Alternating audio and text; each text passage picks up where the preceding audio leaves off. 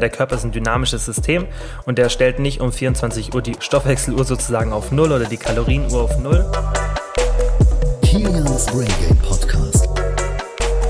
Hallo und herzlich willkommen zu einer neuen Podcast-Folge. Heute wieder mal was Neues mit dem QA.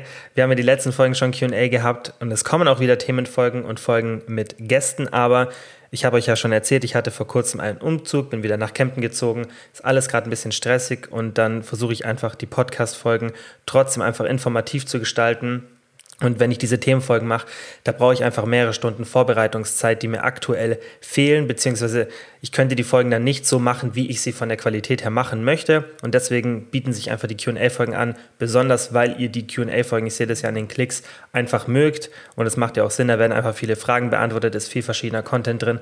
Und mit den Timestamps könnt ihr auch zu Fragen springen oder Fragen überspringen die euch nicht interessieren. Ich habe mir wieder für heute 17 rausgesucht, alles mögliche, Muskelaufbau, Abnehmen, Training. Es sind ganz viele verschiedene Fragen dabei und ich würde sagen, wir fangen direkt mit der ersten Frage an.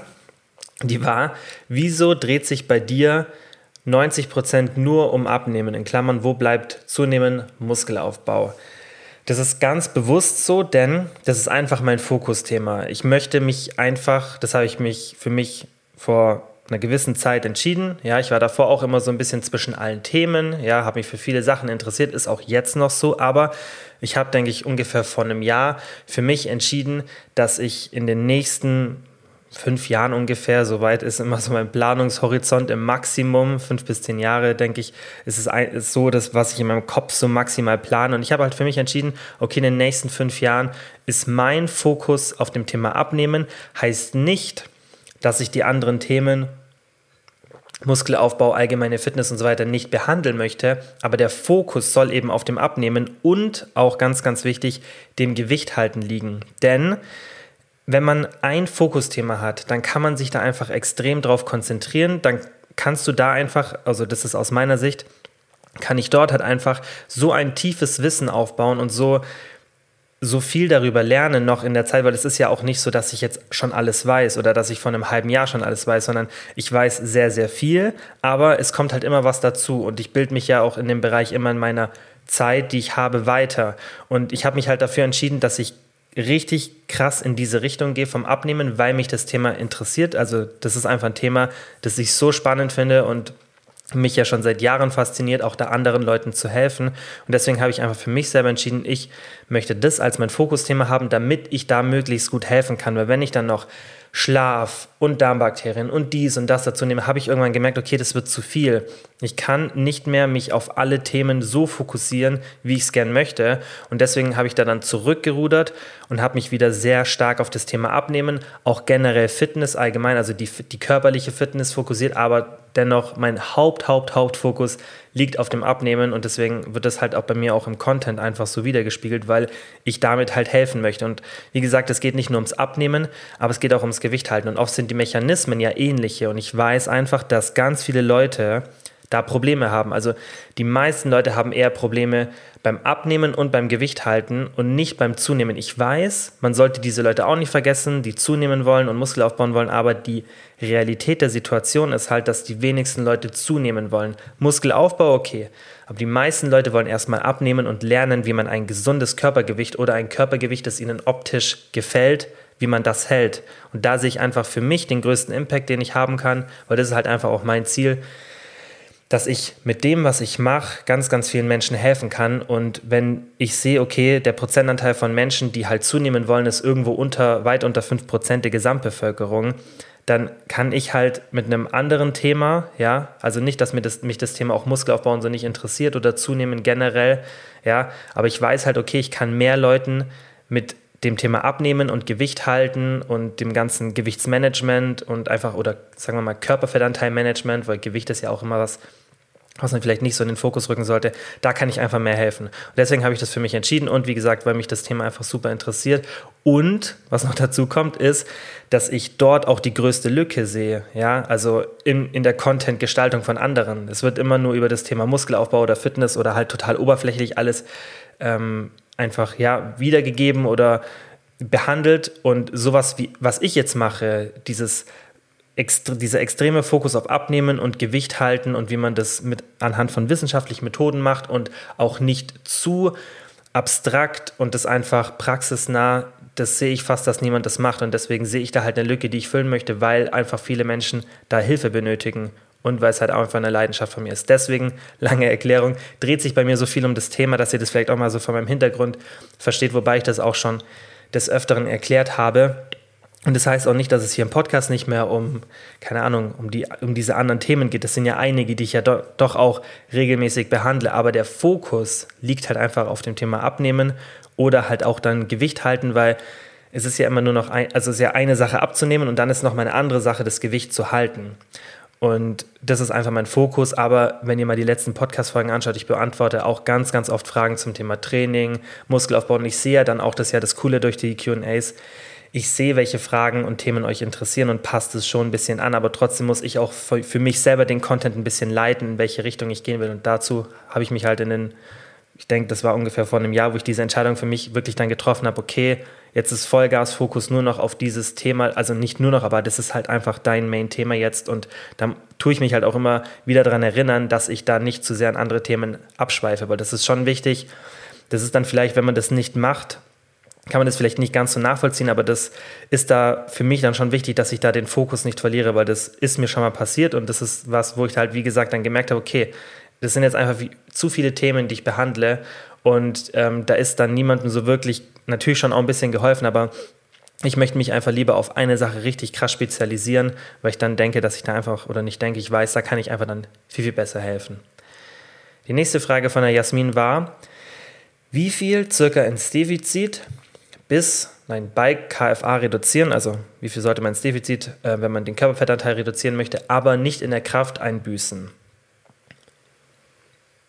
Wenn ihr eine Diät macht, dann werdet ihr zwangsweise irgendwann immer ein bisschen Kraft verlieren. Aber generell, und das ist eigentlich auch eine leichte Regel, umso geringer das Defizit, desto leichter könnt ihr eure Kraft halten. Aber dann muss man auch wieder die Diätdauer berücksichtigen. Ja, wenn ihr jetzt lange eine Diät macht mit einem leichten Defizit, dann wird auch irgendwann der Punkt kommen, an dem die Kraft ein bisschen leiden wird. Wichtig ist, dass man da mit der richtigen Strategie rangeht und das, was ihr euch einfach merken solltet, ist, wenn ihr eine Diät macht, und darüber habe ich auch schon ein paar Mal gesprochen, dann verringert, wenn ihr merkt, ihr werdet schwächer, verringert ruhig euer Trainingsvolumen, aber verringert nicht die Trainingsintensität. Ja? Das heißt, wenn ihr normalerweise drei Sätze Kniebeugen, a 50 Kilo macht, ja, und ihr merkt, wenn der Diät, okay, jetzt irgendwie gehen nur noch 45 oder 40, dann nicht weiterhin drei Sätze machen, sondern ein Satz weg und dann versuchen, weiterhin dieses Gewicht zu halten, weil oft sind es dann eher die letzten Sätze, ja, oder einfach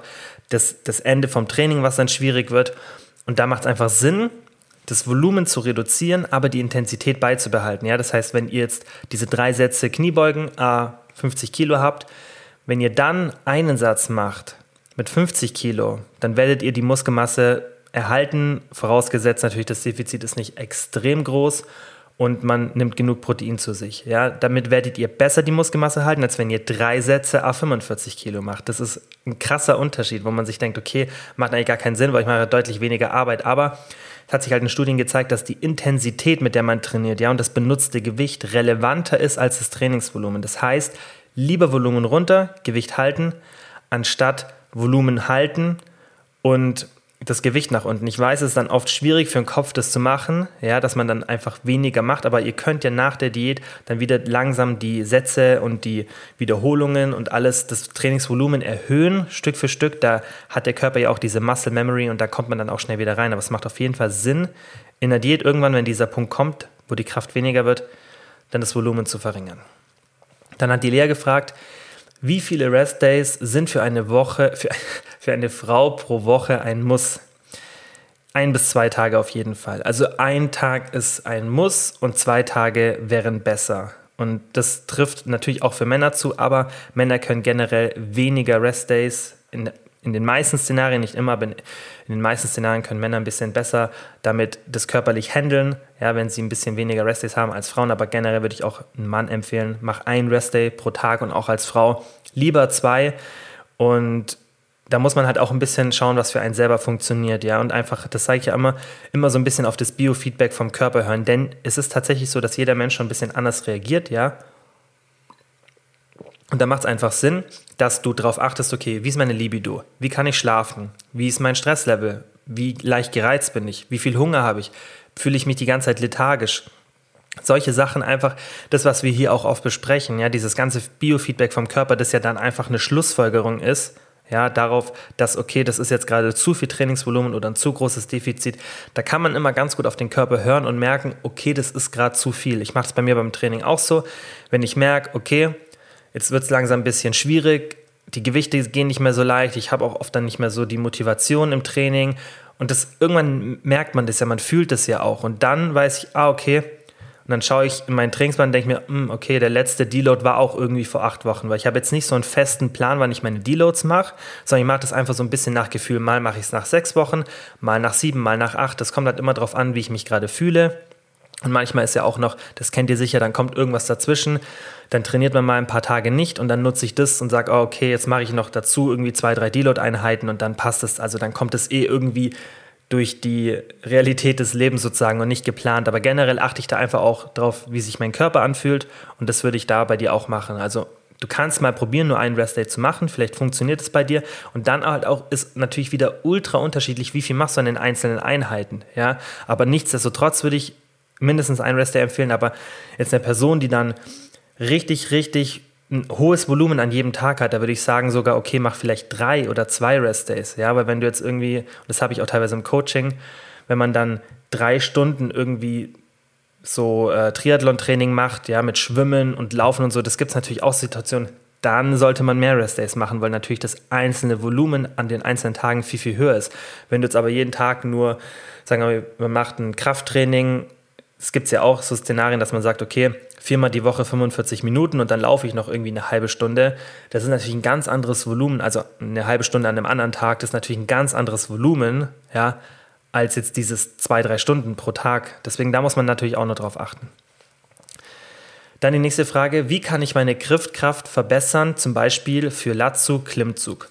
Und da ist oft, dass während den anderen Übungen entweder Zughilfen genommen werden oder was auch gerne gemacht wird, ist, dass der Daumen über die Stange geht. Beim Rudern bin ich gar kein Freund davon, weil eben aus diesem Grund die meisten Leute haben eine schwache Griffkraft und das wirkt sich dann auch auf andere Übungen aus. Ja, und das liegt oft daran, weil man halt den Griff so positioniert, dass man denkt, okay, ich spüre es jetzt ein bisschen besser im Rücken und so. Das mag bei manchen vielleicht der Fall sein, aber du hast dadurch einfach, du baust nicht die richtige Griffkraft auf. Das gleiche ist bei, bei Zughilfen. Ich glaube, ich habe seit drei oder vier Jahren bewusst keine Zughilfen mehr benutzt. Natürlich würde es zum Beispiel Sinn machen, wenn ich rumänisches Kreuzheben mache und ja der, den, den Po und meine Beinbeuger damit treffen will, ja, das kennt ihr vielleicht, diese Kreuzhebübung, wo dann das Gewicht nicht komplett abgelassen wird, ja, sondern der Stretch-Reflex unten benutzt wird und das einfach eine bisschen dynamischere Übung ist. Natürlich ist da irgendwann der Punkt, wo auch meine Hände dazu führen, dass die einfach nachlassen und ich das Gewicht irgendwann ablegen muss und vielleicht nicht der Po davor ermüdet. Natürlich könnte man jetzt argumentieren, hey, wenn du Zughilfen benutzt, dann könntest du mehr Gewicht benutzen oder, oder mehr Wiederholungen machen, weil nicht deine Hände zuerst aufgeben. Mag sein, aber ich für mich entscheide dann einfach, okay, dann habe ich halt nicht ganz so einen krassen Stimulus an der Muskulatur, die ich eigentlich treffen will, wie ich sie haben könnte, aber dafür trainiere ich gleichzeitig meine Griffkraft. Jetzt könnte man sagen, okay, nimm bei der Übung Zughilfen und dann trainiere danach deine Griffkraft. Aber man muss ja auch ein bisschen priorisieren, wie viel Zeit man hat, wie viel gesamtes Trainingsvolumen der Körper verträgt. Und deswegen bin ich kein so ein Freund von diesen Zughilfen, außer man hat jetzt einen super schwachen Rücken oder wie jetzt gerade bei so einem rumänischen Kreuzheben super Probleme da am Po-Muskeln aufzubauen und sagt, hey, die Griffkraft ist mir eigentlich gerade egal, ich will das Maximum da rausholen. Klar, dann haben die schon ihre, ihre Daseinsberechtigung, aber meiner Meinung nach ist oft ein anderer Grund dafür, dass man jetzt vielleicht am Rücken oder da am Po bei solchen Übungen, wo man dann halt Griffkraft braucht, nicht Muskulatur aufbaut, dann ist auch der Trainingsplan falsch, die Intensität und so weiter. Also dann ist nicht der diese paar ein, zwei oder eineinhalb Wiederholungen, wo man dann früher aufhören muss, der Grund dafür, dass man da keine Muskeln aufbaut. Und deswegen das Nummer eins, also versuch keine irgendwelche Hilfen zu benutzen, ja, wenn du ziehst. Und was du natürlich auch machen kannst, aber da bin ich jetzt auch nicht so der Freund davon, weil das wieder ein neues Trainingsvolumen. Du könntest dich auch einfach irgendwo ranhängen und da ein bisschen einfach hängen bleiben. Oder Du könntest einfach Hanteln in die Hand nehmen, ja, und einfach stehend die Hanteln halten, ja, und dann einfach die Zeit, die du die Hanteln hältst, immer weiter, also auch Progressive Overload immer weiter ausbauen, sozusagen, dass du einfach die Handeln länger hältst. Das könntest du auch machen, aber generell einfach, wenn du deine Zugübungen machst, nicht Griffhilfen benutzen, die, die, das, was du ziehst, ja, ob das jetzt eine, eine, eine Kurzhantel ist, eine Langhantel, ob das jetzt irgendein ein, ähm, Griff ist bei einem Rudergerät, fest umgreifen, ja, mit dem Daumen ganz normal um die Stange rumgehen und so einfach deine Griffkraft aufbauen. Und diese ganzen Spielereien, ja, mit irgendwelchen Fat Grips und so, das hatte ich auch schon, kann man machen, ist aber meistens dann erst wenn man diese Sachen, die ich gerade gesagt habe, umgesetzt hat und es trotzdem nicht funktioniert, dann wäre das die, der nächste Schritt. Aber das ist ganz oft, was ich bei Leuten sehe, das gleiche Thema Supplemente. Ja, wenn es um die um die Ernährung geht oder ums Abnehmen, dann sollte man erstmal an den Basics arbeiten. Und dann, wenn irgendwas nicht klappt, dann kann man überlegen, hey, okay, passt da irgendwas nicht. Aber diese so Spielereien auch mit Zughilfen und so, das ist oft ein totaler Overkill, wo man erstmal diese Basics schaffen sollte. Hey, kann ich überhaupt normal rudern? Habe ich da schon Griffkraft oder wo liegt da das Problem? Und das ist oft was, wo man sich darauf fokussieren sollte. Dann hat die Magdalena gefragt, wie baue ich anfangs eine Grundmuskulatur auf?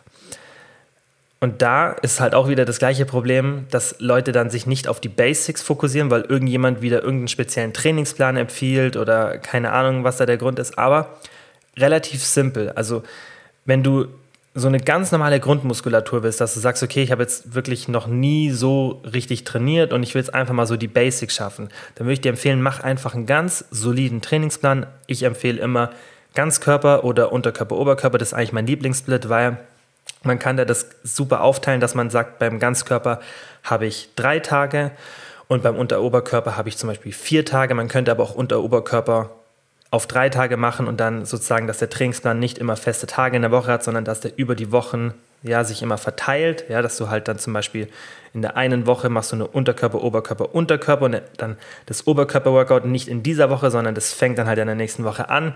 Könnte man auch machen, aber generell finde ich halt sinnvoll, wenn du sagst, hey, ich will viermal die Woche trainieren, Unterkörper, Oberkörper, ich will dreimal trainieren, Ganzkörper. Wenn du fünfmal trainieren willst, muss ich ganz ehrlich sagen, macht wenig Sinn. Also du kannst es machen, aber es gibt keinen wirklichen Benefit. Ja, du wirst es nicht mehr Muskeln aufbauen mit einem fünften Trainingstag, außer du hast halt super viel Spaß. Aber dann würde ich sagen, willst du nicht vielleicht an den Tagen irgendwie noch einen anderen Sport machen, der dir Spaß macht, vielleicht laufen gehen, Cardio noch mit reinbringen. Also fünf Krafttrainings, Trainingstage wäre für mich jetzt vielleicht nach zehn Jahren Training eine Überlegung wert, aber für die meisten Leute, die nicht so lange trainieren, ja, die nicht so an ihrem genetischen Limit dran sind, ist es einfach totaler Overkill. Das ist schon mal ganz wichtig, weil das ja auch oft verwechselt wird oder ja, nicht verwechselt wird, sondern einfach auch oft so kommuniziert wird von Leuten, ja, mit so Lex-Push-Puls-Blitzen, so, da kommt später auch noch eine Frage dazu, ist halt nicht so das, was ich sinnvoll sehe, weil es geht ja auch immer ums Thema Effizienz. Ihr wollt ja auch in möglichst wenig Zeit möglichst viel erreichen. Ihr habt ja keine Lust, irgendwie drei, vier Trainingseinheiten mehr zu machen, oder das ist jetzt übertrieben, aber vielleicht zwei Trainingseinheiten mehr zu machen, obwohl ihr, also ihr wollt jetzt nicht fünf Einheiten machen, obwohl ihr mit drei Einheiten genau das gleiche erreichen könntet, oder? Das macht ja keinen Sinn. Und deswegen empfehle ich halt immer, wenn du drei Tage hast, Ganzkörper, ich mache es auch im Coaching so, es gibt eigentlich bei mir nur drei oder vier Tage. Wenn du drei Tage hast, Ganzkörper, wenn du vier Tage hast, Unterkörper, Oberkörper. Natürlich kann man auch noch andere Splits machen, wenn man da Lust drauf hat. Wenn man wirklich optimale Fortschritte haben will, ist das mein Go-To, auch weil es einfach leicht ist. Und das, das Schöne an einem Ganzkörpertrainingsplan jetzt gerade für Anfänger im Vergleich zu einem Split, wo du jetzt am Montag irgendwie Brustbizeps, am Dienstag Rücken, Trizeps, solche Sachen machst, du trainierst da öfter. Du trainierst die Muskelgruppen öfter. Du trainierst vielleicht nicht gesamt öfter, aber du trainierst diese Muskelgruppen öfter. Das heißt, du hast Beine dreimal pro Woche, anstatt vielleicht nur ein oder zweimal. Du hast den Oberkörper oder Rücken, Brust jede Muskelgruppe halt hast du auch mehrmals pro Woche drin. Das heißt, du trainierst ja auch die Bewegungsabläufe mehr, du kommst viel, viel besser, schneller ins Training rein, weil du einfach eine viel, viel höhere Frequenz hast. Und das ist einfach für den Lern Lerneffekt meiner Meinung nach viel, viel besser. Das muss man ja auch immer bedenken, weil der Muskelaufbau wäre vermutlich am Anfang der gleiche. Da ist die Frequenz nicht so wichtig, ja, wie man früher mal dachte oder eine Zeit lang dachte. Aber es macht halt auch Sinn, weil du einfach schneller lernst, bestimmte Muskelgruppen einfach zu benutzen. Und das ist oft am Anfang ein Problem. Ich bin auch gerade schon dabei, meinen Trainingsplan wieder auf die Website zu bringen und den nochmal zu aktualisieren. Ich habe so ein PDF, das konntet ihr mal runterladen. Ich denke, viele von euch haben das auch schon, Und das bringe ich bald wieder auf die Website, dann könnt ihr das wieder runterladen und da sind dann auch eben diese ganzen Grundlagen drin, das ist komplett kostenlos und da steht dann auch alles drin, wie ihr von den Übungen, wie ihr es von den Wiederholungen machen solltet und das sind auch so wirklich so Grundtrainingspläne, um diese erste Grundmuskulatur aufzubauen. Aber man muss auch sagen, die, das Training dann irgendwann zu ändern, ist auch nicht so sinnvoll. Also das, was du, wodurch du die, die Grundmuskulatur aufbaust, so würde ich dann auch später trainieren. Dann kann man natürlich ein bisschen spezifischer werden und sagen, okay, jetzt möchte ich zum Beispiel einen Fokusplan Po haben. Das heißt zum Beispiel im Coaching ganz oft, da habe ich einen Trainingsplan, der ist halt extrem fokussiert auf den Po, der hat dann da viel, viel mehr Volumen drin und das kann man dann schon machen, ja, aber das Trainingsprinzip ist dann im Endeffekt trotzdem das gleiche, aber um diese Grundmuskulatur aufzubauen, würde ich einfach einen ganz soliden Plan nehmen, der eine bisschen höhere Frequenz hat, dass man einfach schneller lernt, die Muskeln zu benutzen, ja, dass man einfach die Koordination auch hat und dass man einfach so eine solide Base schafft und wirklich auch alle Muskelgruppen trainiert, ja, und möglichst gleichmäßig. Dann hat die Susi gefragt, Rest Days, wie am besten genießen ohne schlechtes Gewissen. Und das ist ja wieder das Thema wie vorhin mit diesen ein bis zwei Pausentagen pro Woche und da musst du dir einfach in deinen Kopf so reinbringen. Ja, du musst einfach verstehen, dass es dir hilft und dass es gut ist für dich und dass du auch mehr Fortschritte machst, wenn du mehr Restdays hast. Und das ist oft ein Problem, dass man das mit was Negativem assoziiert und denkt, okay, jetzt mache ich nicht mehr Fortschritte oder Gott, heute verbrauche ich voll wenig Kalorien, heute ist mein Körper so richtig inaktiv und da musst du dir einfach in deinen Kopf ein bisschen so reinbringen, hey, das macht jetzt keinen großen Unterschied und wenn ich Reize davor gesetzt habe, dann profitiert mein Körper an diesen Restdays immer noch von diesen Reizen. Ja, versuch das einfach vielleicht so ein bisschen in deinen Kopf reinzukriegen und eine positive Assoziation zu dieser Sache zu bekommen. Das ist ganz, ganz wichtig, dass man da einfach das richtige Mindset hat. Dann hat die Marin gefragt, wenn man immer einen Tag normal isst und einen wenig, kommen schon Stoffwechselanpassungen. Nein. Wichtig ist, wie hoch deine gesamte Kalorienzufuhr in einem längeren Verlauf ist. Ja, der Körper ist ein dynamisches System und der stellt nicht um 24 Uhr die, die Stoffwechseluhr sozusagen auf Null oder die Kalorienuhr auf Null. Das ist ein dynamisches System. Und wenn du das von deinem Essverhalten hinbekommst, wenn dich das nicht stört oder wenn du nicht an manchen Tagen wenig isst, um an den nächsten Tagen dann zu bingen oder irgendwas anderes zu machen, ja, mit dieser Kalorienzufuhr. Also auch nur einfach eine hohe Zufuhr zu haben, damit du richtig viel essen kannst, ja, weil es ist kein richtiger Binge wäre. Wenn du sowas machst, das finde ich nicht so gut. Wenn du aber sagst, irgendwie das funktioniert für dich oder du hast irgendeinen anderen Grund, dann go for it, weil das ist auch gar keine schlechte Idee, sowas zu machen, immer wieder mal so, ein, so einen Fastenzyklus reinzubringen. Wenn das für dich klappt, ein Tag mehr, ein Tag weniger, go for it, sehe ich gar kein Problem dabei und das ist auch nicht irgendwie schädlich für den Stoffwechsel, weil wieso sollte der Stoffwechsel irgendein Problem damit haben? Das ist ja eigentlich für den Körper ganz normal, Hungersnöte zu, durch, zu überstehen. Ja, das ist eigentlich gar kein Problem für den Körper, mal weniger, mal mehr zu essen. Das ist eher das Normale. Ja, es war ja früher auch nicht immer die gleiche Nahrungsmenge da. Und das ist ein Mechanismus, den der Körper jetzt nicht wirklich stört. Es geht eher um längere Zeiträume, an denen du extrem wenig isst. Es geht um deinen Körperfettanteil, da auch bei dem Thema Stoffwechsel. Und nicht nur um die Kalorienzufuhr, besonders nicht in Bezug auf wenigere Tage. Wenn du jetzt natürlich durch diese durch dieses System dauerhaft in einem Defizit bist und einen super niedrigen Körperfettanteil hast und so weiter, dann ist, das, ist es eine andere Sache. Aber es geht ja hier darum, ob das jetzt, wenn du mal davon ausgehend irgendwie vielleicht auf Erhaltungskalorien bist oder einfach eine normale Kalorienbilanz hast, ob das dann Auswirkungen hat, ja, dass du einfach so hin und her gehst von den Kalorien, ob dieser eine niedrige Tag ausreicht. Und nein, der wird deinen Stoffwechsel nicht negativ beeinflussen. Dann die nächste Frage war, wie bewältige ich meinen Schweinehund? Bin faul, obwohl ich echt gerne trainieren möchte.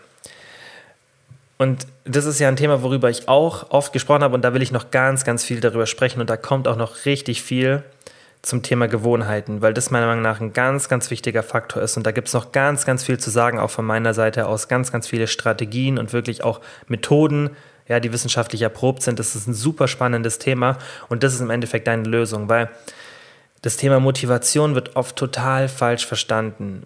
Besonders bei diesem Aspekt, ja. Wir haben oft einfach nicht die nötige Motivation, um diese Sachen in der heutigen Zeit durchzuführen. Ja, du hast eigentlich keine Lust auf Aktivität generell. Wir sind ja eher so, dass wir energiesparend agieren in vielen Situationen und unser Umfeld und unsere Zivilisation ermöglicht uns das halt, dass wir auch faul sind. Ja, dass wir sind alle ein bisschen faul und das ist ja auch gut so. Der Körper will ja nicht unnötig Kalorien verbrauchen.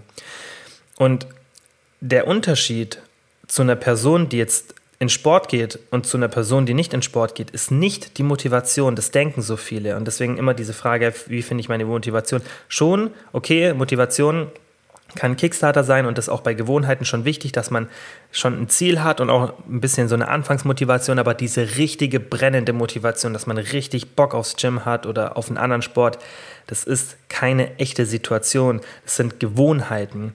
Die Motivation kann natürlich dazu führen, dass sich die Gewohnheit leichter bildet, ja, aber viel geschickter ist es, sich die Gewohnheit so zurechtzulegen, dass man nicht viel Motivation benötigt. Und darüber habe ich ja auch schon ein paar Mal gesprochen und das werde ich auch noch ganz, ganz ausführlich hier erklären, immer mal wieder, auch in den einzelnen Themenfolgen, wie das funktioniert. Denn man muss bei Gewohnheiten mit der richtigen Strategie rangehen.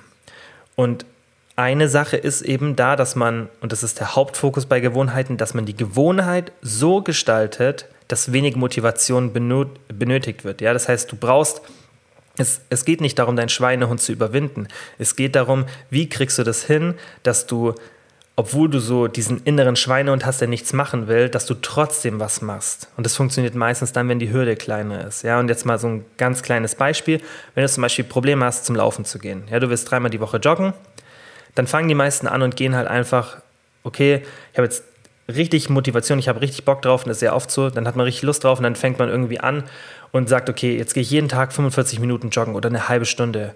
Und dann ist die erste Einheit schon so unglaublich eine Quälerei, weil man es ja auch gar nicht gewohnt ist, dass da erstens dann schon beim nächsten Mal eine Hürde entsteht, weil man weiß, oh Gott, diesen Schmerz, ja, das tut ja teilweise auch dann weh, also in der Lunge und in den Gliedern überall, in der Muskulatur, in den Waden, auf den habe ich eigentlich keinen Bock mehr. Und das führt dann dazu, dass bei der nächsten Einheit die Hürde viel, viel größer ist. Plus es ist ja ein zeitlicher Aufwand. Du merkst dann auch, boah, das hat jetzt eine Stunde mich gekostet, dann hast du das und das nicht mehr danach geschafft. Das heißt, lauter Faktoren führen dazu, dass die Hürde beim nächsten Mal sogar größer wird. Und selbst wenn die Hürde beim nächsten Mal nicht größer wird, weil du irgendwie die Einheit gut hinbekommst und du freust dich auch danach trotzdem, wenn du an dem nächsten Tag oder am übernächsten Tag vielleicht nicht so einen motivierten Tag hast, wo du jetzt nicht so sagst, boah, ich habe jetzt richtig Bock, weil es ja auch nichts mehr Neues. Irgendwann nach der zweiten, dritten Einheit ist jetzt nicht mehr so dieses, wow, geil, ich mache jetzt irgendwas Neues da, sondern dann wird es halt ein Grind. Und wenn dieser Punkt da ist, dann ist die Wahrscheinlichkeit, dass du so eine lange Einheit, für die du viel Motivation benötigst, nicht mehr machst, dann ist die, diese Wahrscheinlichkeit sehr, sehr hoch. Also, was ist die Lösung? Ganz, ganz kleine Hürden setzen. Und wenn ich jetzt regelmäßig laufen würde, oder ich habe es sogar so bei mir genau gemacht, ich habe das auch wirklich vom Protokoll her so gemacht, wie es in der Literatur dann auch beschrieben wird und was so die gängigen Protokolle bei Gewohnheitsbildung sind. Ich habe am Anfang bin ich zehn Minuten joggen gegangen und das habe ich tatsächlich für drei, vier Wochen gemacht. Und das ist dann so irgendwie, wo man sich denkt, ja, das bringt ja gar nichts. Ja, aber mir ging es nicht darum, dass ich jetzt sofort jeden Tag eine halbe Stunde Lauf, sondern ich wollte aus einer Situation, weil das war auch während dem Lockdown allgemein weniger Sport gemacht. Und das war einfach eine Situation, in der ich für mich gesagt, okay, wie kriege ich das jetzt am besten hin? Und ich weiß, dass ich wenig Zeit habe. Ich weiß, dass wenn ich mir jetzt eine zu große Hürde stelle, dass dann wieder die Arbeit kommt und dann suche ich wieder Ausreden und so weiter. Das ist bei mir ja nicht anders als bei euch. Aber es geht darum, dass ich dann einfach eine gute Möglichkeit finde, wie ich diese Gewohnheit entwickeln kann. Und ich habe dann einfach zehn Minuten gemacht, dreimal pro Woche, zweimal pro Woche, bis es irgendwann normal war, für mich laufen zu gehen. Und mittlerweile ist es so, und ich habe das natürlich gesteigert, gesteigert, gesteigert. Und jetzt mittlerweile laufe ich zweimal pro Woche, einmal sechs, einmal acht Kilometer. Und das werde ich jetzt auch noch steigern. Jetzt gehe ich, jetzt habe ich einen richtigen Trainingsplan mir gemacht. Jetzt gehe ich mit einer ganz normalen ähm, linearen Progression ran und werde halt die, äh, die Zeiten verlängern, dann werde ich die Intensität erhöhen und so weiter. Das brauche ich jetzt hier nicht weiter erläutern, aber jetzt ist der Zeitpunkt, an dem ich diese Gewohnheit entwickelt habe. Jetzt ist es für mich komisch, wenn ich mal eine Woche nicht zum Laufen gehe. Und das geht relativ schnell. Das hat jetzt bei mir, würde ich sagen, zwei, drei Monate gedauert. Trotzdem allem, was gerade in meinem Leben passiert, wo alles ein bisschen chaotisch ist. Das heißt, in einer optimalen Situation hätte es vielleicht noch schneller geklappt, ja. Manchmal dauert es länger, manchmal geht es schneller. Dieses Gewohnheiten dauern 28 Tage ist ein Mythos. Es kommt darauf an, wie oft man etwas macht. Umso öfter du was machst, umso schneller geht es. Das heißt, du kannst auch eine Gewohnheit innerhalb von einer Woche entwickeln, wenn du es richtig, richtig, richtig oft machst. Es geht halt oft dann nicht, ja. Das heißt, deswegen ist diese Vier-Wochen-Regel entstanden, weil die meisten Sachen man in so einer Frequenz machen kann, dass dann vier Wochen daraus resultiert von der Dauer, bis sich die Gewohnheit festigt. Manchmal dauert es aber auch länger. Das spielt aber auch gar keine Rolle. Wichtig ist einfach, dass man mit einem Plan an die Sache geht und wie das funktioniert, werde ich euch noch erklären. Aber Ganz, ganz wichtig, einfach, warum ich das auch so ausführlich beantworte. Ihr braucht euch nicht schlecht fühlen, wenn ihr für irgendwas keine Motivation habt, weil das ist normal. Das ist bei mir auch so. Ich habe auch auf ganz viele Sachen keinen Bock, besonders bei diesem Thema. Ja, also es gibt natürlich bei mir beim Thema Ernährung und Training und so, da gibt es wenig Sachen, wo ich nicht so viel Bock habe. Aber besonders bei diesem Thema weiß ich, dass viele Probleme haben und dass viele diese Anfangsmotivation nicht haben. Und es liegt oft daran, weil man einfach auch noch nicht so dieses diese Grundfitness aufgebaut hat und dann ist diese Hürde einfach viel, viel größer. Ja, weil für mich jetzt ins Gym zu gehen, das ist jetzt natürlich ganz anders als für eine Person, die zum ersten Mal geht. Für mich ist es dann diese eine Einheit, wenn ich da jetzt mal keine Motivation habe, auch abgesehen davon, dass die, die, ähm, die Gewohnheit schon bei mir gebildet ist, ist auch für mich das Joggen anfangen zum Beispiel leichter, weil ich einfach schon eine Grundfitness habe. Für mich ist natürlich dann am Anfang trotzdem auch schmerzhaft und alles gewesen, aber für mich ist es trotzdem noch ein leichterer Einstieg. Aber was ich euch damit sagen will, auch ich habe so Situationen, wo ich, wie jetzt beim Laufen, auch nicht sage, okay, jetzt fange ich an und äh, laufe dreimal eine halbe Stunde von null sozusagen. Das ist bei mir auch nicht so. Also ich habe jetzt diese ultra krasse Motivation auch nicht. Und das sieht man auch, dass, das zeigt auch die Forschung, dass Leute, die dann im Sport, jetzt sagen wir mal im Freizeitsport, Erfolg haben, nicht die Leute sind, die ultra viel Motivation haben, sondern die oft intuitiv, ja, weil die befassen sich logischerweise nicht alle mit der Gewohnheitsbildungsliteratur, aber die machen dann intuitiv vieles richtig, ja, und führt, das führt dann einfach dazu, dass sie einfach gute Gewohnheiten haben. Dann die nächste Frage war von der Cheyenne. Deine Meinung zu Evo Supplements? Ich habe das mitbekommen, aber ich kriege sowas meistens mit und interessiere mich dann nicht so viel dafür, besonders bei Supplementen. Und deswegen kann ich jetzt nicht so viel zu den Inhaltsstoffen sagen oder was für Supplemente. Ich denke, ihr wisst auch mittlerweile, dass ich nicht so der Fan von Supplementen bin. Also ich weiß nicht, ob man noch eine Supplementmarke braucht. Ich meine, der Markt entscheidet es im Endeffekt. Ich finde es nicht schlecht oder gut. Ich habe da einfach eine neutrale Stellung dazu, weil ich denke, dass ähm, es wichtigere Sachen gibt, meiner Meinung nach, mit denen man Menschen helfen kann. Aber der Markt entscheidet, was relevant ist und was nicht und nicht ich sozusagen. Ja, wenn jemand oder wenn genug Leute das dann kaufen, dann ist da scheinbar ein Bedarf da. Ähm, wichtig ist mir bei diesem Thema halt immer nur, weil selbst wenn der Markt entscheidet, ja, aber aufgrund von falschen Werbemaßnahmen, das, was ich jetzt nicht sage, dass es bei diesem Evo-Supplement so ist, aber das ist ja generell ein Problem bei Supplementen, meiner Meinung nach, dass oft falsche Versprechen formuliert werden oder das Produkt an sich schon so gestaltet ist, dass es eine falsche Versprechung an sich ist, ja, weil man einfach diese Magic Pill erwartet in einem Supplement und deswegen, egal welche Supplementmarke jetzt irgendwas rausbringt oder eine neue Supplementmarke kommt, ich werde das nie irgendwie als was extrem Sinnvolles, meiner Meinung nach, in Bezug auf körperliche Fitness empfinden, weil das halt einfach ähm, keine großen Auswirkungen hat. Und ich denke, das ist auch ein wissenschaftlicher Konsens. Das ist jetzt nicht nur meine Meinung, dass Supplemente einfach die letzten paar Prozent sind, aber ein Supplement wird nicht dazu führen, und das kann ich euch hier und jetzt sagen, und das werde ich euch noch in zehn Jahren sagen, außer es kommt irgendwas richtig, richtig Geiles raus aus der Forschung. Ein Supplement wird nicht dazu führen, dass du fit wirst. Und es wird auch keinen relevanten Anteil daran haben, dass du fit wirst. Andere Sachen wie gesunde Ernährung und so weiter, wenn die natürlich von Supplementen beeinflusst werden, dass es dir leichter fällt, dann ist es aber für mich kein Supplement mehr, dann ist es für mich ein Nahrungsmittel. Aber wenn wir jetzt rein von Supplementen, Pre-Workout-Boostern, irgendwelchen Omega-3-Supplementen und so weiter, auch wenn ihr wisst, ich bin ein Riesenfan von Omega-3 und D3, aber das wird nicht dazu führen, dass du fit bist. Eine gute und konstante Ernährung, regelmäßige Aktivität, Schrägstrich Sport, guter Schlaf, diese drei Grundsäulen die führen dazu, dass du fit wirst. Nicht irgendein Supplement. Wenn das Supplement die Folgerung daraus dann ist, dass du diese Sachen besser machst, okay, dann kann man noch drüber sprechen. Aber generell, das ist ein ganz, ganz wichtiger Punkt. Aber ich denke, bei euch ist der schon angekommen, weil ich da so oft drüber gesprochen habe. Ein Supplement wird kein Fitnessproblem relevant lösen. Andere Maßnahmen haben viel, viel größere Auswirkungen, ja, und das ist ganz, ganz klar in der Forschung. Also es gibt ja kein Supplement, was so krasse Auswirkungen hat. Wenn das dann irgendwie der Katalysator dafür sein kann, dass du Motivation hast und Lust hast, okay, dann mag das eine Daseinsberechtigung haben. Aber das haben zum Beispiel Sportklamotten ja bei vielen auch. Da hat man dann auch vielleicht mehr Lust, ins Training zu gehen bei manchen. Dann kann man darüber sprechen, dass es Auswirkungen hat. Aber das bringt dir alles nichts, wenn die Grundlagen nicht passen. Und deswegen ist meine Meinung zu sowas halt immer relativ neutral, weil, wie gesagt, wenn, wenn der Markt das selber, der Markt reguliert sich schon selber. Und wenn die Nachfrage da ist, dann ist sie da und dann bin ich nicht der, der urteilen sollte, ob das gut ist oder nicht.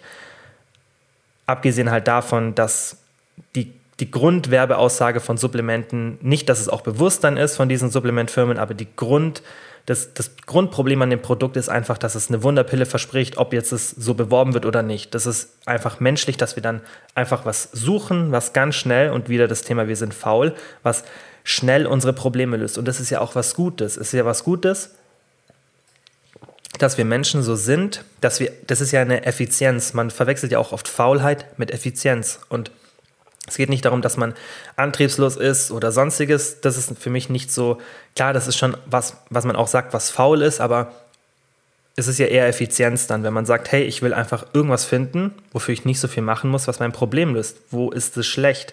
Es wird dann oft so gesagt, ja, man muss hart dafür arbeiten und so. Und ich bin ja auch ein Freund von harter Arbeit. Also ich selber tue viele Sachen bei mir kompensieren, ja, die ich vielleicht nicht so einfach nicht so die gute Grundausstattung habe, sei es jetzt beim Training oder auch bei, bei anderen Sachen, wo ich vielleicht nicht so talentiert wie andere bin, wo ich sage, okay, aber mit harter Arbeit outwork ich die. Also ich, ich bin schon ein Freund oder nicht ein Freund. Ich finde, harte Arbeit ist extrem, extrem, extrem wichtig. Aber trotzdem ist es wichtig, dass man effizient ja ist. Also es ist ja nicht notwendig, und das ist ja auch das, was ich euch vorhin beim Thema Trainingsplan gesagt habe, es ist ja nicht notwendig, dass wenn ich weiß, hey, ich komme mit einem Kürz, mit einer, mit einer kürzeren Sache oder mit was, was mich weniger Aufwand kostet, schneller ans Ziel, warum sollte man dann auf Teufel komm raus das machen, was einen mehr Kraft äh, verablangt sozusagen?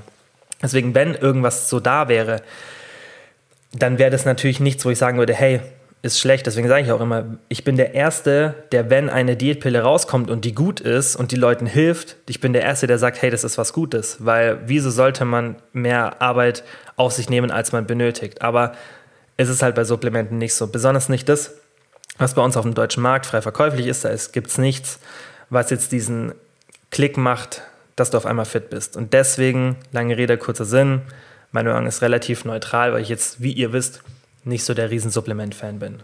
Kann helfen, also kann in bestimmten Situationen eine Hilfe sein, aber ich würde mich viel, viel besser fühlen, wenn es weniger Supplementfirmen und weniger Supplemente allgemein auf dem Markt gäbe und der Fokus mehr auf anderen Sachen liegt, die dann wirklich relevante Auswirkungen haben und nicht nur ein paar Prozent.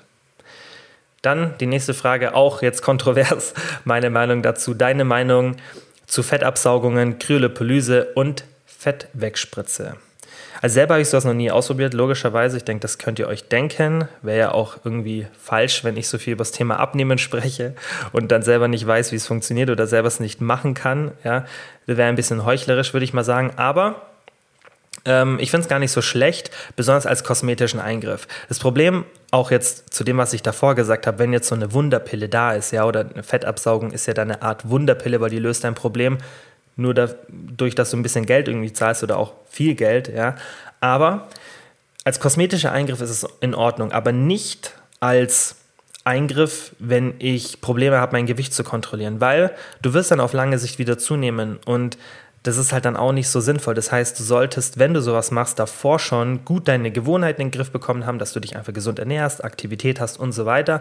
Und dann, wenn du sagst, okay, ich habe jetzt noch so ein bisschen Fett, das mich da und da an der Stelle stört und du, das ist einfach eine kosmetische Entscheidung von dir, wo du sagst, hey, ich würde mich optisch wohler fühlen, dann würde ich sagen, kann niemand einem Menschen vorschreiben, ähm, wie er sich fühlen sollte oder wie er, was er an seinem Körper macht. Deswegen wenn man dann irgendwie damit einer Kryolipolyse oder einer Fettabsaugung noch an einer bestimmten Stelle versuchen will, ein bisschen Fett wegzubekommen, kann man das machen, würde ich aber sagen, ist eine Kryolipolyse ein bisschen ein Experiment, weil einfach die Wirksamkeit noch nicht so nachgewiesen ist und es auch ein bisschen ähm, Daten gibt, die vermuten lassen, dass das Fett dann an anderen Stellen wiederkommt. Das heißt, eine Kryolipolyse kann man mal probieren. Ist es aber auch nicht so, das, was ich empfehle, Fettwegspritze, kenne ich mich ehrlich gesagt nicht so wirklich damit aus. Ich weiß ungefähr, was es macht, aber ich kenne nicht die Folgen daraus. Ich weiß nicht, wie gefährlich das ist und was dann die, das Resultat da ist, ob das wirklich effektiv ist. Fettabsaugung offensichtlich sehr, sehr effektiv, weil du einfach nur das Fett wegnimmst. Und das macht auch Sinn, aber ist halt auch ein heavy Eingriff. Auch Magenverkleinerungen und so bin ich jetzt wirklich kein Feind davon, weil wenn man gar keine andere Möglichkeit findet, ja, und ähm, ja, ich würde es anders machen, wenn ich eine Person helfen könnte. Ja, das heißt zum Beispiel, wenn ich jetzt eine Person im Coaching hätte, würde ich niemals sagen, hey, mach eine Magenverkleinerung. Aber wenn es andere Leute machen, die sich scheinbar nicht anders zu helfen wissen, ja, oder auch keine Hilfe bekommen, dann finde ich es auch eine Magenverkleinerung gar nicht so eine dumme Idee, aber ich würde es niemandem empfehlen. Aber deswegen meine Magenzusauce ist relativ, keine Ahnung, einfach äh, objektiv, weil wie gesagt, wenn man einen kosmetischen Eingriff dadurch haben will, dann kann man es machen, aber man sollte es nicht machen, um extremes Übergewicht oder andere Sachen dadurch in den Griff zu bekommen, weil das wird nicht lange halten. Ja, wenn du aber schon, wie gesagt, gute Gewohnheiten hast und einfach schon ein bisschen was abgenommen hast oder vielleicht auch schon einiges und du willst einfach nur ein bisschen da fettlos werden für aus kosmetischen Gründen, dann go for it. Also ganz ehrlich, finde ich gar nicht schlimm. Die nächste Frage von der Leni: Würdest du einen Push-Pull-Plan empfehlen, wenn man dazwischen keinen Tag Pause hat? Nein, auf keinen Fall. Dieses Legs Push-Pull, Legs Push-Pull durchgehend oder auch Legs Push-Pull, Pause, Legs Push-Pull ist ein totaler Overkill.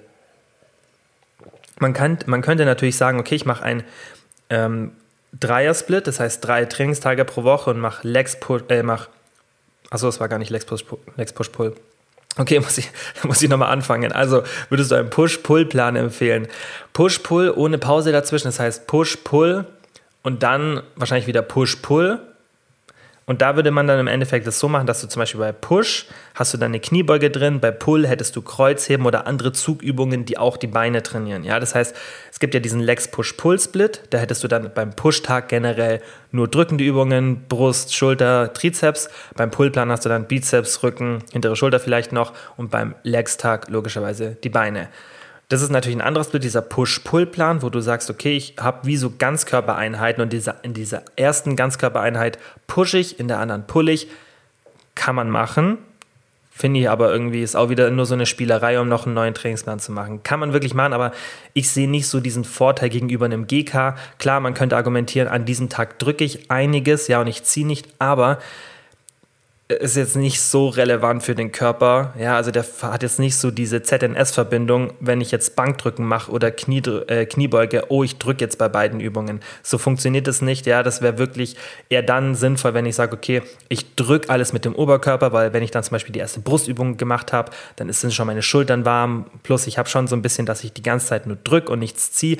Aber auch da gibt es wieder Forschung, die zeigt, dass antagonistisches Training, und so trainiere ich ja, und das empfehle ich auch den meisten, was einfach zeitsparender ist, dass wenn du Übungen hin und her trainierst, ja, das heißt zum Beispiel erst eine Push-Übung, dann eine Pull-Übung, dass es vermutlich einen kleinen positiven Effekt gibt. Und das macht Sinn, weil sich einfach dann eine Muskelgruppe entspannen kann und du danach wieder mehr Leistung hast, ja, während du die andere trainierst. Das heißt, wenn ich jetzt Bankdrücken mache und ich mache dazwischen immer, ich mache Einsatz Bankdrücken, Einsatz Klimmzüge, Einsatz Bankdrücken, Einsatz Klimmzüge, kann sich immer in dieser Zeit, wo ich die Pull-ups mache, also das, die Klimmzüge, kann sich meine Brust und meine vordere Schulter erholen. Ja, plus ich nutze diese Pausenzeit ja ganz gut. Ich habe da schon mal, glaube ich, auch eine separate Folge gemacht. Das finde ich sinnvoller. Deswegen zu diesem Push-Pull-Plan kann man machen, bin ich jetzt aber nicht so ein Fan davon. Aber wenn man das jetzt machen will, gehen wir jetzt einfach mal davon aus, weil es auch nicht schlecht. Es gibt halt einfach nur bessere Lösungen, meiner Meinung nach. Aber wenn das einem sehr viel Spaß macht, dann ist Spaß immer das Wichtigste für mich. Und dann ist es trotzdem eine effektive Methode zu trainieren. Also nicht falsch verstehen, es ist nicht ineffektiv. Ich denke nur, es gibt geschicktere, elegantere Lösungen sozusagen. Ähm, wenn man das machen würde, würde ich so machen: Push, Pull, Pause, Pause, Push, Pull, Pause, ja, irgendwie so. Oder Push, Pull, Pause, Push, Pull, Pause, Pause. So würde ich es machen, dass man zumindest einen Tag zwischen den, äh, einen Rest-Day zwischendrin hat. Was ich nicht machen würde, ist Push, Pull, Push, Pull, Push, Pull, sechsmal. Also das ist das, ist das was ich gemeint habe. Das wäre Overkill, sechsmal hintereinander zu trainieren. Wenn man nicht Leistungssportler ist, ja, oder irgendwie ein bisschen mit anderen Substanzen nachhilft, dann kann der Körper das gar nicht regenerieren und ähm, dann würde es auch keinen weiteren Vorteil bringen. Aber sonst, ja, könnte man machen, würde ich dann aber immer vier Tage pro Woche und dann halt Push-Pull, Pause, Push-Pull. So würde ich es machen. Dann von der Alexandra die nächste Frage. Rückenschmerzen nach tiefen Squats, worauf bei der Ausführung achten? Also ich vermute mal, dass wenn du die tiefe Squats machst und Rückenschmerzen hast, also es können mehrere Ursachen sein, aber also aus der ersten Beurteilung nach relativ wenig Infos würde ich sagen, dass der Buttwing bei dir ein Problem ist. Heißt, dass dein Po ein bisschen unten einknickt, was die Wirbelsäule stark belastet, wenn du so tief gehst. Und dass du vermutlich zu wenig Bauchspannung hast. Das ist, denke ich, bei den meisten das Problem, dass man bei der Kniebeuge einfach nur sowieso runterfällt und das Gewicht so auf sich runterdrücken lässt und auch bei den Beinen nicht kontrolliert nach unten geht, auch die Knie einfach so runterfallen lässt. Also, dass man nicht die Knie runterfallen lässt, sondern man geht einfach nur so runter und lässt, es, lässt die Beine relativ entspannt. Wenn ich eine Kniebeuge mache und ich gehe runter, dann sind die Beine unter voller Spannung und ich konzentriere mich auch drauf. Wenn ich runtergehe, dann gehe ich kontrolliert runter und ich lasse mich nicht nach unten fallen von dem Gewicht, sondern ich gehe richtig schön kontrolliert runter und habe die Beine mega unter Spannung. Da ist nichts locker. Und der Bauch auch. Die Spannung ist oft das Problem und du wirst merken, dass du auch dann am Anfang ein bisschen weniger Gewicht bewegen kannst und mit der Zeit viel, viel mehr, als wenn du zu wenig Spannung hast. Das heißt, Bauch richtig schöne Spannung. Du musst auch nicht so diese Atmung in den Bauch machen, ja, sondern eher einfach den Bauch richtig schön auf Spannung bringen, auch darauf konzentrieren, dass dein Bauch nicht so locker ist, ja, und du nur oben an den Schultern oder so am oberen Rücken angespannt bist, ja, und an den Beinen, sondern wirklich, dass dein gesamter Körper auf Spannung ist. Deswegen ist die Kniebeuge auch so eine Höllenübung, weil wenn man es richtig macht, dann geht es so auf den Kreislauf und dann ist es so eine anstrengende Übung, weil man eben wirklich komplett unter Spannung ist. Aber das sollte man auch sein. Das gleiche bei Kreuzheben, weil alles, wo der Rumpf so einen hohen Load hat, ja, die Wirbelsäule, da sollte man einfach eine Spannung haben und nicht einfach, weil man kann da viel kompensieren. Also man kann das Gewicht oft trotzdem, trotz einer schlechten Spannung relativ gut bewegen und das sollte man vermeiden. Dann die nächste Frage von der Laura war, hast du Tipps zur Balance von Kalorien und Eiweißzufuhr bei veganer Ernährung? Ja, ähm, Proteinshakes ist halt leider die Realität und das sage ich auch immer wieder, dass für Menschen, die sich vegan ernähren oder auch vegetarisch, dass es einfach schwierig ist. Ich meine, wenn man sich vegetarisch, äh, vegetarisch, vegetarisch ernährt, dann hat man noch Milchprodukte, außer man ist äh, Lacto, wobei Lacto-Vegetarier essen, glaube ich, keine Milchprodukte. Egal, auf jeden Fall, wenn man Vegetarier ist und keine Milchprodukte konsumiert, dann wird es schwieriger, auch als Vegetarier. Aber einfach eine pflanzliche Ernährung ist schwierig von der Proteinzufuhr, weil es außer Soja keine richtigen Proteinquellen gibt, die nur Protein enthalten.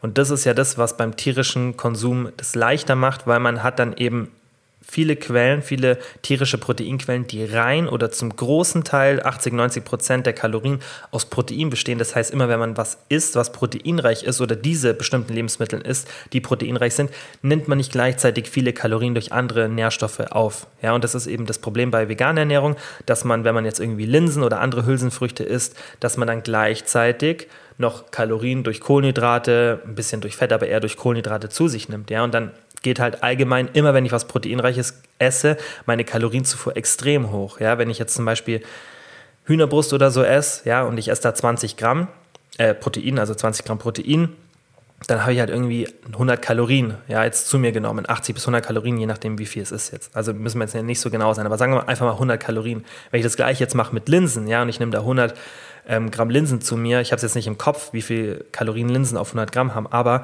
dann hat man natürlich das Doppelte oder das Dreifache an Kalorien bei den Linsen, um auf diese gleichen 20 Gramm Protein zu kommen. Und das ist das Problem, was Veganer oft haben in der Ernährung und das ist eine Realität, der man nicht entkommen kann. Man muss im Endeffekt, wenn man eine hohe Proteinzufuhr haben will, meiner Meinung nach, außer man will super viel Soja essen, Tofu, Tempeh etc., muss man fast immer auf vegane Proteinshakes zurückgreifen.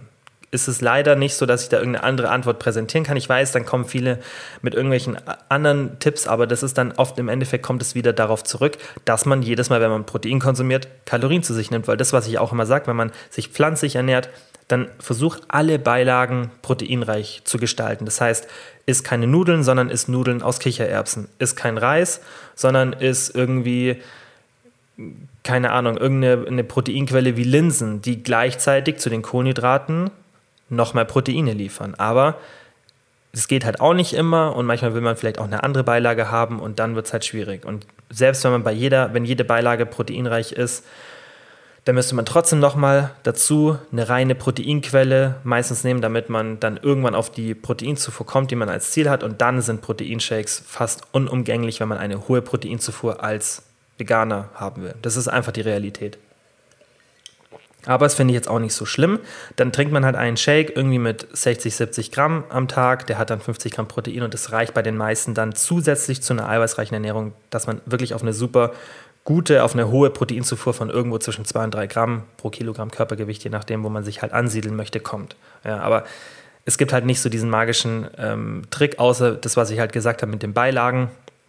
Und dann sind Proteinshakes da auch empfehlenswert, meiner Meinung nach. Ja, ist halt dann natürlich immer ein Problem mit dem Hunger, weil man trinkt ja die Shakes, aber meistens sind diese veganen Proteinshakes eh ein bisschen dickflüssiger und die sättigen dann auch natürlich besser als so ein Whey-Shake, der ja einfach sehr wässrig ist. Was ich besser finde, ja, weil ich nicht so Probleme mit dem Hunger habe, aber viele, die halt ihren Hunger managen müssen, da ist jetzt ein Whey-Shake dann nicht so die gute Lösung. Ja, da ist dann so ein, so ein veganer Shake dann auch eine interessante Option. Ähm, und besonders wenn man dann sich eh vegan ernährt, dann finde ich es einfach ähm, die einzige Möglichkeit, um wirklich auf eine Proteinzufuhr zu kommen, die hoch ist. Dann hat die Marina gefragt, wie schwächere Muskeln trainieren, um Balance zu erlangen, zum Beispiel rechter Oberarm schwächer als linker. Es ist oft so, dass irgendeine Muskelgruppe schwächer ist. Muss jetzt auch nicht nur sein, dass ein Arm schlecht ist, sondern dass man zum Beispiel sagt, hey, wie bei mir, ich habe immer Probleme gehabt, meinen Bizeps aufzubauen, weil mein Trizeps relativ stark ist. Und dann ist natürlich der optische Unterschied da, was den Bizeps nochmal kleiner erscheinen lässt. Plus, wenn dann Schultern und Brust bei mir relativ ausgeprägt sind, dann wirkt das alles nochmal ein bisschen kleiner.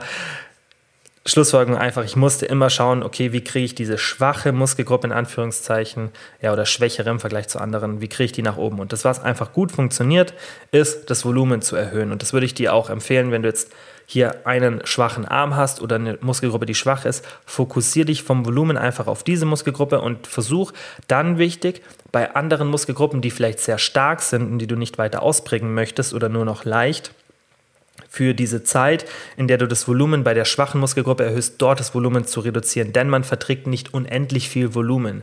Und ich mache es bei mir auch so, ich habe zum Beispiel bei meinem Rücken weniger Volumen ja, als bei anderen Muskelgruppen, weil mein Rücken einfach super ausgeprägt ist. Ja, also mein Rücken ist so die Muskelgruppe, die bei mir prozentual im Vergleich zu den anderen, würde ich sagen, am stärksten, mein Rücken und meine Brust am stärksten ausgeprägt ist. Und da mache ich natürlich schon einiges an Volumen, aber viel, viel weniger, als ich jetzt machen würde, wenn mein Rücken normal oder ein bisschen schwächer wäre. Und zum Beispiel bei meinem Bizeps, da mache ich relativ viel Volumen dafür, dass es so ein kleiner Muskel ist. Und das würde ich dir auch empfehlen. Und dann kannst du das auch spezifizieren und das mache ich dann auch in den bestimmten Zyklen dann immer, wenn ich in einer Situation bin, wo ich sage, okay, jetzt passt gerade alles so, jetzt habe ich keine irgendwie, wie jetzt durch den blöden Lockdown, so eine Situation, wo ich lange nicht trainiert habe, sondern wenn alles so passt, dann meint es auch so, dass ich dann bestimmte Muskelgruppen zurückfahre vom Volumen und dann zwei mir aussuche und die versuche ich dann zu pushen, wo ich dann zum Beispiel sage, okay, keine Ahnung, Waden und Schultern, die will ich jetzt pushen. Dann fahre ich bei den anderen das Volumen zurück, mache vielleicht bei jeder Übung einen Satz weniger und dafür mache ich dann eine oder zwei Übungen in der Woche, eher zwei Übungen Waden mehr oder sogar noch mehr und Schultern mehr. Und so kann man einfach das Volumen ein bisschen hin und her switchen, damit man dann eben diese Spezifizierung hat von der einzelnen Muskelgruppe und das gesamte Trainingsvolumen nicht zu hoch ist. Und das würde ich dir auch empfehlen. Mach einfach dann, bis du diese Schwäche ausgeglichen hast. Beim rechten Oberarm, wenn der schwächer ist als der linke, mach einfach ein bisschen mehr. Das ist relativ simpel. Und dann die nächste Frage von der Emilia war, welche Art von Workouts sind perfekt für einen Toned Look, in Klammern Pilates etc. Mit Toned Look ist im Endeffekt so gemeint, ja, einfach so ein definierter Look und ähm, jetzt nicht so extrem muskulös, ja, einfach so ein fitter Look, wo man sieht, okay, da ist ein bisschen Muskulatur da, aber jetzt auch nicht so extrem. Und da ist tatsächlich meine Nummer 1 Empfehlung Krafttraining, weil generell wirst du, außer du hast eine super, super, super Genetik, was super selten ist, wirst du nicht durch Krafttraining zu viel Muskeln aufbauen, beziehungsweise es passiert nicht so schnell, dass du das nicht merken würdest. Du könntest von der einen auf die andere Woche ja aufhören oder weniger machen. Das ist ja immer ganz wichtig. Das passiert nicht so schnell. Du siehst es ja. Du kannst ja Bilder machen und selbst wenn du dann für dich selber so ein bisschen den Blick verlierst, du siehst ja, wie du die oder du weißt ja, wie du aussehen möchtest und man braucht besonders als Frau keine Angst haben, dass man zu schnell Muskulatur aufbaut. Ich habe fast noch nie einen Mann kennengelernt, der sagt, okay, ich baue jetzt hier gerade zu schnell Muskeln auf. Das ist ja eher generell ein Problem von Frauen. Natürlich gibt es sicherlich auch bei Männern und bei Frauen gibt es viele Frauen, die auch denen das egal ist, die gerne viele Muskeln aufbauen möchten, aber generell tendenziell sehe ich bei Frauen eher diese Angst, schnell Muskeln aufzubauen, aber die ist total unbegründet. Und wenn du diesen Toned Look willst, Toned Look willst, dann brauchst du einfach einen niedrigen Körperfettanteil, ja, sodass du einfach schlank aussiehst, wenn du diesen Look haben möchtest. Das ist schon mal das eine, was dann oft vergessen wird, ja, weil Pilates oder irgendwelche anderen Sportarten lassen dich jetzt nicht schlanker oder definierter erscheinen. Das macht deinen Körperfettanteil. Und dass du eben so toned, also so einfach fit aussiehst und nicht zu muskulös, da hilft dir einfach Krafttraining am besten, das ist am effizientesten, weil durch nichts baust du so viel Muskeln auf wie durch Krafttraining. Und dann würde ich dir empfehlen, mach halt, wenn du nicht so extrem muskulös sein willst, mach halt einfach so viel, bis du zufrieden bist. Oder mach vielleicht zwei Einheiten und dann konzentriere dich ein bisschen noch dazu aufs Cardio, dass du noch zusätzlich Kalorien verbrennst, dass deine Diät besser läuft. So kann man ja irgendwie einen Mittelweg finden. Aber ganz, ganz wichtig, wenn du auch nur ein bisschen Muskeln aufbauen willst, ist logischerweise die effizienteste Art Krafttraining. Und das ist jetzt auch nicht so, dass du durch Pilates irgendwie eine andere Körperform bekommst. Du trainierst vielleicht dann auch beim Yoga ist ja oft so, dass man das Gefühl hat, dass die alle so einen ähnlichen Körper haben, aber das sind dann oft andere Gründe, weil auch genau dann die Muskulaturen beansprucht werden, ja, die dann diese Körperform positiv beeinflussen. Zum Beispiel die Schultern werden beim Yoga ja schon sehr stark beansprucht, weil man die sehr oft zum Stabilisieren und so braucht. Aber wenn du ein Training machst, zum Beispiel, das ist mein Lieblingstrainingsplan, den ich für Coaching-Mitglieder, die Frauen sind, benutze, ist so ein Fokustrainingsplan auf Po und Schultern. Weil Ganz einfach, wenn du, und das wollen ja die meisten, eine schmale Taille, ja, und vielleicht ein bisschen größeren Po und dann die Schultern sind vielleicht nicht so wichtig, aber das ist so der Look, den die meisten ja wollen, dass man einfach so diese Form ein bisschen besser sieht, ja, dieser, dieser Look einfach. Dann ist so ein Fokustraining auf Po und Schultern deshalb sinnvoll, weil du erzeugst, am Po wirst du eh mehr Muskulatur, also die meisten, aber du erzeugst durch die Schultern eine optische Illusion. Umso breiter die Schultern. Und ich will natürlich nicht mit diesem Trainingsplan, dass, dass die meisten Frauen, weil das wollen die meisten Frauen nicht breite Schultern bekommen, aber das wirst du nicht, weil dein Schulterstand verändert sich nicht. Du baust dort nur Muskulatur auf. Und selbst wenn da ein bisschen an Muskulatur dazukommt, erzeugst du einen Look, der deine Taille schmaler wirken lässt. Ja, weil breite Schultern kommen eher deshalb, weil man mehr Rücken trainiert und dann die Schultern so ein bisschen wie so nach außen optisch geschoben werden, aber nicht durch das Schultertraining. Aber wenn du halt einfach gut ausgeprägte Schultern hast und den Po trainierst, dann wirkt deine Taille einfach von Haus aus schmaler wegen dem Verhältnis. Das ist wie eine optische Illusion. Und das ist dann eher, dass man beim Training darauf achtet, wie trainiere ich, aber nicht die Trainingsart, weil du wirst einfach mit Krafttraining zehnmal schneller Muskeln aufbauen als mit Pilates. Vielleicht nicht zehnmal schneller, aber du wirst deutlich schneller Muskeln aufbauen als mit Pilates. Dann die nächste Frage ist die vorletzte. Seilspringen zwischen Sätzen Krafttraining sinnvoll? Fragezeichen Puls nach oben ist gleich mehr Kalorien verbrannt. Ja, natürlich, du verbrennst mehr Kalorien, weil du bist aktiver, aber ich würde es dir nicht empfehlen, denn du beeinflusst dadurch deine Leistung beim Krafttraining und das willst du ja nicht. Du willst ja beim Krafttraining das Maximum herausholen und wenn du dann dazwischen drin irgendwelche Übungen machst, ja, außer du bist schon super fit und hast schon so eine Grundkraft aufgebaut und du willst nur noch so ein bisschen deine Leistung verbessern, da kann man dann auch solche so Trainings Einheiten machen. Ja, ich weiß, sie machen auch viele, so, wo es dann schon Richtung CrossFit geht, aber wenn du wirklich Muskeln aufbauen willst, dann willst du eine gute Pausenzeit und willst dich erholen in diesen Pausen. Das optimale Training wäre theoretisch eins, bei dem du ziemlich lange Pausen machst. Aber das macht nur noch so ein paar Prozent Unterschied und wenn du eine drei Stunden Trainingseinheit hast, ist einfach nicht praktikabel für die meisten Menschen. Aber es wäre gar keine schlechte Idee von der Theorie her. Macht aber keiner und würde ich auch nicht empfehlen. Dann machst du lieber eine Wiederholung weniger oder so und machst eine kürzere Pause. Aber eine Pausenzeit zwischen ein und drei Minuten, ja, wo du dich einfach gut erholen kannst, ist viel, viel sinnvoller, als wenn du da jetzt noch ein paar Kalorien verbrauchst. Also das würde ich dir nicht empfehlen. Seilspringen kann man außerhalb des Krafttrainings machen, ist auch gut für die Knochendichte und so und hat auch jetzt nicht so, ist es nicht so intensiv für den Körper. Das heißt, man kann gut regenerieren, deswegen ist Seilspringen eine richtig coole Sache, besonders für Frauen. Aber ich würde es jetzt nicht während den Satzpausen machen. Da einfach die Zeit nutzen zum Erholen. Dann die letzte Frage von der Tina. Optische Fitnessziele erreicht und jetzt hat man nichts mehr, wo man hinarbeitet. Unbefriedigendes Gefühl und es war vermutlich die Frage, was mache ich da? Das kenne ich sehr, sehr gut, weil ich auch an einem Punkt war vor dem Lockdown, also wichtig vor dem Lockdown, an dem ich optisch gesagt habe, okay, ich hätte zwar gerne noch mehr Muskelmasse, aber genetisch ist einfach nicht mehr so viel drin. Ein bisschen was sicherlich, aber das ist jetzt nicht so, dass ich das auch in, einem wirklich normalen Zeitraum sehen würde. Ja, ich würde vielleicht nach einem Jahr ein bisschen was sehen, aber ich würde jetzt nicht nach einem halben Jahr noch mal einen großen Unterschied sehen. Das ist halt einfach so. Und an dem Punkt war ich auch. Jetzt bin ich nicht mehr an dem Punkt, ja, das heißt, ich muss jetzt erstmal wieder schauen, dass ich meine alte Form wieder zurückkriege mit dem Körperfettanteil und der Muskelmasse und so weiter. Aber wenn ich da wieder sein werde, dann werde ich auch wieder vor dem Problem stehen und was mir hilft und vielen anderen auch, ist dann einfach ein anderes Ziel zu setzen. Und das war auch für mich ein Grund, wieso ich jetzt schon mal mit dem Laufen angefangen habe und das ist auch dann mein Ziel, dass ich einfach sage, okay, wenn ich dann diese Muskelmasse erreicht habe, die für mich einfach natural drin ist, da geht halt einfach nicht mehr, dass ich dann noch ein anderes Ziel habe, ja, und beim Krafttraining werde ich dann halt mich wieder auf Gewichte fokussieren, dass ich dann zum Beispiel sage, okay, ich will, keine Ahnung, ich will in den nächsten zwölf Monaten x Kilo Kniebeugen, x Kilo Kreuzheben, sowas halt, dass du dann einfach Gewichtsziele und Leistungsziele hast und nicht mehr die optischen Ziele. Dann ist natürlich super wichtig, aber ich denke, wenn du deine optischen Ziele erreicht hast, wirst du vermutlich schon gute Gewohnheiten gebildet haben, weil dann ist es leichter, dass du weiterhin Sport machst, weil das ist das, was ich vorhin gemeint habe, dann brauchst du gar nicht so viel Motivation, um das weiterhin durchzuführen.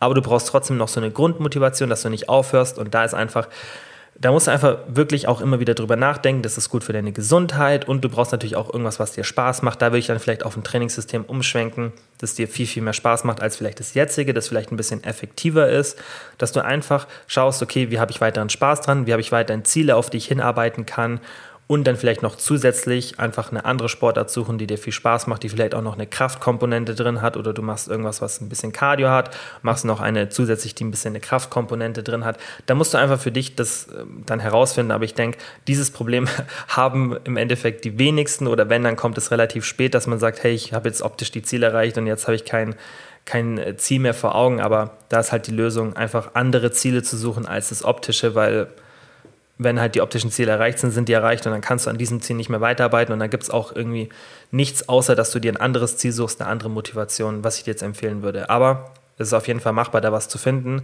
und dann hast du halt den nächsten Fokus auf was anderes. Zum Beispiel bei Luki, der jetzt auch schon auf dem Podcast war, sieht man das auch, der macht es auch richtig gut. Den muss ich auch mal wieder in den Podcast holen für eine Folge zu dem Thema. Der ist es gerade richtig krass im Fokus auf Triathlon, auf Schwimmen, Laufen, Fahrradfahren und ich habe den schon lange nicht mehr so ambitioniert beim Sport gesehen wie jetzt in den letzten Monaten. Also das ist wirklich gestört, was der macht teilweise. Und das ist halt auch wieder, weil er ein neues Ziel hat, weil der war halt auch wie ich beim Krafttraining an einem Punkt, wo einfach optisch seit ein, zwei, drei Jahren nichts mehr geht. Ja, wo einfach außer du hilfst halt nach mit bestimmten Substanzen, wo einfach nichts mehr geht, ja. Und wenn du an diesem Punkt bist und du willst es halt nicht machen, du willst natural bleiben, dann hast du keine Option, außer dir andere Ziele zu setzen. Und das hat er halt beim Krafttraining machen können oder wie er jetzt bei einem anderen Sport. Natürlich wird er dann auch ein bisschen Muskelmasse verlieren, das weiß er auch und das ist ihm klar. Aber bei ihm sieht man richtig gut, dass es funktionieren kann und der hat jetzt halt einen anderen Sport für sich gefunden, wird sich sicherlich auch wieder irgendwann zum Krafttraining ein bisschen zurückkehren, dass er das wieder mehr macht. Aber aktuell ist es halt seine Lösung. Einfach was anderes suchen, dass du sportlich aktiv bleibst und das du auch diese ganzen positiven Sachen, die dann regelmäßiger Sport und auch vielleicht dann schon manchmal exzessiver Sport. Das kann ja auch positiv sein, wenn es in einem noch gesunden Rahmen ist, aber halt enormer Sport, weil das ist jetzt ja auch nicht normal, was jetzt der zum Beispiel an Sportpensum hat pro Woche, wenn du irgendwie sechs Tage pro Woche Vollgas gibst, aber wenn du das handeln kannst vom Körper, dann ist es ja cool, wenn du, also wenn man da sieht, okay, man kann trotzdem noch was anderes finden. Also das das beste Beispiel. Ich muss mal wieder eine Podcast-Folge mit ihm machen, dann kann er das auch mal so ein bisschen erzählen, wie das für ihn war, diese Zeit, ähm, weil das, was ich jetzt wiedergegeben habe, war wirklich nur so eine kurze Zusammenfassung. Aber bei mir ist halt, wie gesagt, ähnlich. Ich habe halt nicht das Krafttraining dann, oder ich habe nicht vor, das Krafttraining dann wegzulassen, sondern einfach zu sagen, okay, jetzt schaue ich, dass ich da wirklich ein bisschen vielleicht Einheiten kürze, dass ich nur noch dreimal anstatt viermal gehe und dann diese drei Einheiten auch halt da, da Ziele habe und zusätzlich einfach viel, viel mehr laufen gehe oder irgendwelche anderen Cardio-Sportarten mache. Das würde ich dir empfehlen. Das war's für die Folge. Ähm, das war die letzte Frage. Ich hoffe, wie immer, es hat euch gefallen. Es wird, wie, wie, gesagt, bald wieder Themenfolgen geben und auch mit Gästen. Jetzt ist bei mir wieder alles so ein bisschen ruhiger und dann kann ich das auch wieder besser planen, habe mehr Zeit. Ich hoffe trotzdem, wie gesagt, die Folge hat euch gefallen. Wie immer, vielen, vielen Dank fürs Zuhören und bis zum nächsten Mal. Ciao.